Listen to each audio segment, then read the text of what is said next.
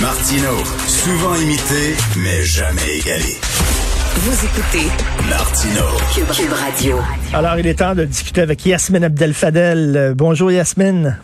Bonjour Richard. Écoute, j'ai tombé sur un, je tombé sur un tweet, un tweet de Fabien Major. Fabien Major, il a été euh, pendant très longtemps chroniqueur économique. Et euh, je te lis ce qui est écrit, ok? J'entends des trucs du genre, j'ai droit à mon opinion ou euh, on pense pas pareil. C'est excellent pour débattre des élections à Montréal ou du port des chaussettes dans les sandales. On n'a rien à penser ou à croire d'une pandémie.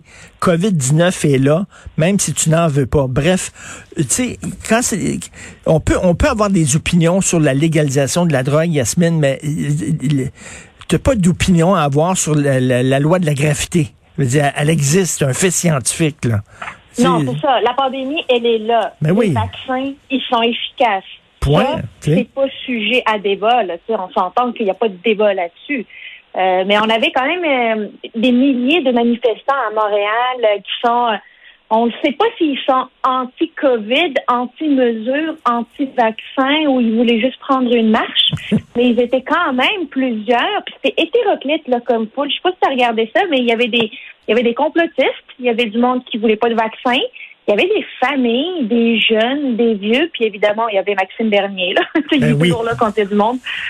Euh, mais on était quand même loin des casseurs qu'on avait vus au Vieux-Montréal il y a quelques semaines. Puis on a beau être pour les mesures sanitaires puis croire en la pandémie, on, peut quand même pas dire que euh, on peut pas marginaliser ces personnes-là qui se sont déplacées à la manifestation parce qu'ils témoignent d'un ras-le-bol qui généralise, puis c'est ça qui est dangereux.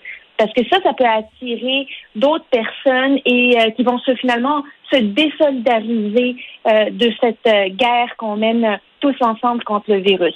Ouais, mais ils ont perturbé, ils ont perturbé un site de vaccination. Ils engueulaient, ils engueulaient les gens qui étaient dehors en criant après parce qu'ils portaient des masques en les traitant de moutons. Ils gueulaient après les journalistes en les traitant de caca. Ça criait nazi, dictature. C'est pas des gens à prendre au sérieux, là. Non, c'est peut-être pas à prendre au sérieux, mais il faut, euh, il suffit plus de changer des heures de couvre-feu puis nous dire que ça va mieux pense que là, le monde va commencer à se dire, bon, on veut un plan de déconfinement. Tu sais, avant, on, resserrait les mesures parce qu'on disait, regarde ce qui se passe en France, regarde ce qui se passe aux États-Unis. Mais là, quand on voit que la France déconfine, à tout le moins annonce un plan de déconfinement et que New York annonce, par exemple, la fin du, des mesures de confinement le 1er juillet, ben, le monde commence à avoir hâte. Oui, on se vaccine, mais on peut puis on nous dit que tout le monde devrait être vacciné pour le 24 juin, ben on peut-tu nous dire quand est-ce que le couvre-feu va être euh, va être levé? Oui, mais ces gens-là, euh, ces gens-là qui marchaient, ils disent qu'ils sont tannés, ils en ont ras le bol, mais justement que si parce que si, s'ils respectent pas les consignes, il va y avoir une hausse des cas, puis là le gouvernement va prendre des mesures encore plus drastiques qui sont un peu niaiseux, ils se tirent dans le pied là. Ah, mais là, il n'y a pas de doute là-dessus, que ce soit niaiseux, puis qu'ils vont à contre-courant, puis ils vont juste retarder la levée de toutes ces mesures qui nous étouffent tous. Euh, absolument, là, tu sais, c'est pas brillant, là. Je suis pas en train de dire que c'est brillant, pas en tout. Par contre, je pense que le gouvernement est dû pour nous dévoiler un plan de déconfinement. Ça prend combien de personnes vaccinées pour lever les mesures? Ça prend combien de, de cas euh, dans les soins intensifs ou dans les hôpitaux, à quel moment on va pouvoir dire, OK, là, on peut desserrer un petit peu? Je pense que c'est ça que le monde veut entendre. C'est quand la date ultime, parce que là, on fait juste la retarder. Et ça, ça fait en sorte que de plus en plus de personnes disent, OK, c'est quoi? C'est fini pour moi, j'embarque plus, je vais en faire qu'à ma tête, puis ça, c'est dangereux. ce que tu dis, c'est que bon, on devrait nous donner un calendrier. Là. Mettons, là, si, tous les gens continuent à se faire euh, vacciner au rythme actuel, à partir, mettons, du 20 juin, on vous promet qu'on va ouvrir les terrasses, quelque chose comme ça. Là. Avoir une, une des. Euh, c'est quoi le tableau de bord du gouvernement? C'est quoi les, le, le seuil critique? Là? Si on dit que tout le monde va être vacciné le 24 juin, ben est-ce que c'est un mois plus tard qu'on commence à lever? Est-ce que c'est le lendemain? Si on a un calendrier de vaccination, on n'a pas de calendrier de déconfinement, c'est là où le bas blesse. Et tu veux nous parler aussi euh, d'un autre sujet, c'est-à-dire euh, François Legault et les syndicats? Oui, une rencontre au sommet a eu lieu hier. Tu sais, Richard, on entend souvent les gouvernements dire euh, en période de négociation des conventions collectives, on négocie pas sur la place publique, Hmm. on répond pas aux questions, on négocie pas, euh, on fait ça euh, en privé. Ben hier, ça a quand même négocié sur la, sur la place publique. Euh, il y avait une petite astérix finalement à cette phrase-là. là. Tu sais, quand on met des lunettes puis on regarde en bas de la page, c'est euh, on, on va négocier sur la place publique au moment où ça va nous arranger.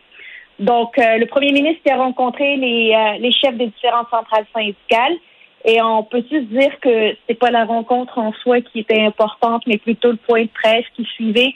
Je suis d'accord avec les syndicats qui disent que c'était une activité euh, de relations publiques. Ça en était une, puis elle était réussie parce que le premier ministre a expliqué elles étaient quoi les offres patronales. Il a dit que euh, il a la volonté, c'est la volonté, c'est d'améliorer substantiellement euh, les conditions de travail de certains employés qui d'ailleurs ont été, euh, leurs conditions ont été mises au grand jour durant cette pandémie. On n'a qu'à penser aux préposés aux bénéficiaires, aux infirmières, évidemment les enseignants, particulièrement les nouveaux enseignants. Ben, il est sorti publiquement pour dire que sa patience a des limites, puis euh, on espère que ça va se régler au courant des prochaines semaines. Puis quand il dit prochaines semaines, là, euh, il dit les deux, trois prochaines semaines parce que la session parlementaire va terminer le 11 juin. Alors, est-ce qu'il va y avoir une loi spéciale après les, quelques, les deux, trois semaines que le premier ministre a donné? C'est quand même un ultimatum. Euh, les, les syndicats étaient, étaient Mm. fâchés hier. là. Ils étaient fâchés d'avoir embarqué dans euh, la stratégie de relations publiques du gouvernement. Il les a dépeignés comme du monde pas solidaire avec les préposés aux bénéficiaires. Tout ça, c'est pas winner en période de pandémie. Est-ce que tu penses, parce qu'il y a des gens qui disent, hey, c'est mis à genoux beaucoup trop rapidement de- devant les syndicats de profs, qu'est-ce que tu en penses? Ben, s'est- il s'est pas si mis à genoux que ça? Lui, il y avait une, une, euh, un engagement en campagne électorale qui allait euh, augmenter finalement le salaire des nouveaux enseignants pour attirer plus de, de personnes dans les bancs d'école pour aller étudier l'enseignement au primaire et au secondaire. Puis là, il, il fait exactement ce qu'il avait promis, c'est de, de relever ce salaire-là. Personne ne peut dire que euh, il était pris par surprise. Euh, par contre, le premier ministre, hier, sa, sa sortie, je pense que les syndicats espéraient qu'il démontre plus de flexibilité, puis qu'il mette un peu de, de l'eau dans son vin, mais ça aurait, tu sais, c'est, c'est un peu faire l'autruche que, que de penser ça, parce que ça aurait affaibli sa présidente du Conseil du Trésor, euh, Sonia Lebel, devant les négociations qu'elle menait, euh, tu sais, elle menait toutes les tables jusqu'à date. C'était important qu'il sorte pour l'appuyer dans ses démarches, dans sa position, puis de faire front commun avec elle aussi. Tu sais, C'est ça qui est important hier, c'est de dire, là, c'est pas juste Sonia Lebel, c'est moi-même qui vous dit que ça va être euh, qu'on est inflexible sur euh, sur certains points. Fait que maintenant vous allez décider, c'est ça, vous négociez puis vous faites adopter ça comme d'autres Mhm. syndicats l'ont déjà fait, l'ont déjà fait, notamment la FAE. Ou sinon vous allez passer pour les méchants qui veulent pas un rehaussement des salaires des préposés aux bénéficiaires, des infirmières puis des enseignants de première année. Hum, ça risque d'être intéressant de voir comment ils vont réagir. La balle est dans leur camp. Merci beaucoup, Yasmine. Merci Richard. Merci, Yasmine Abdel Fadel.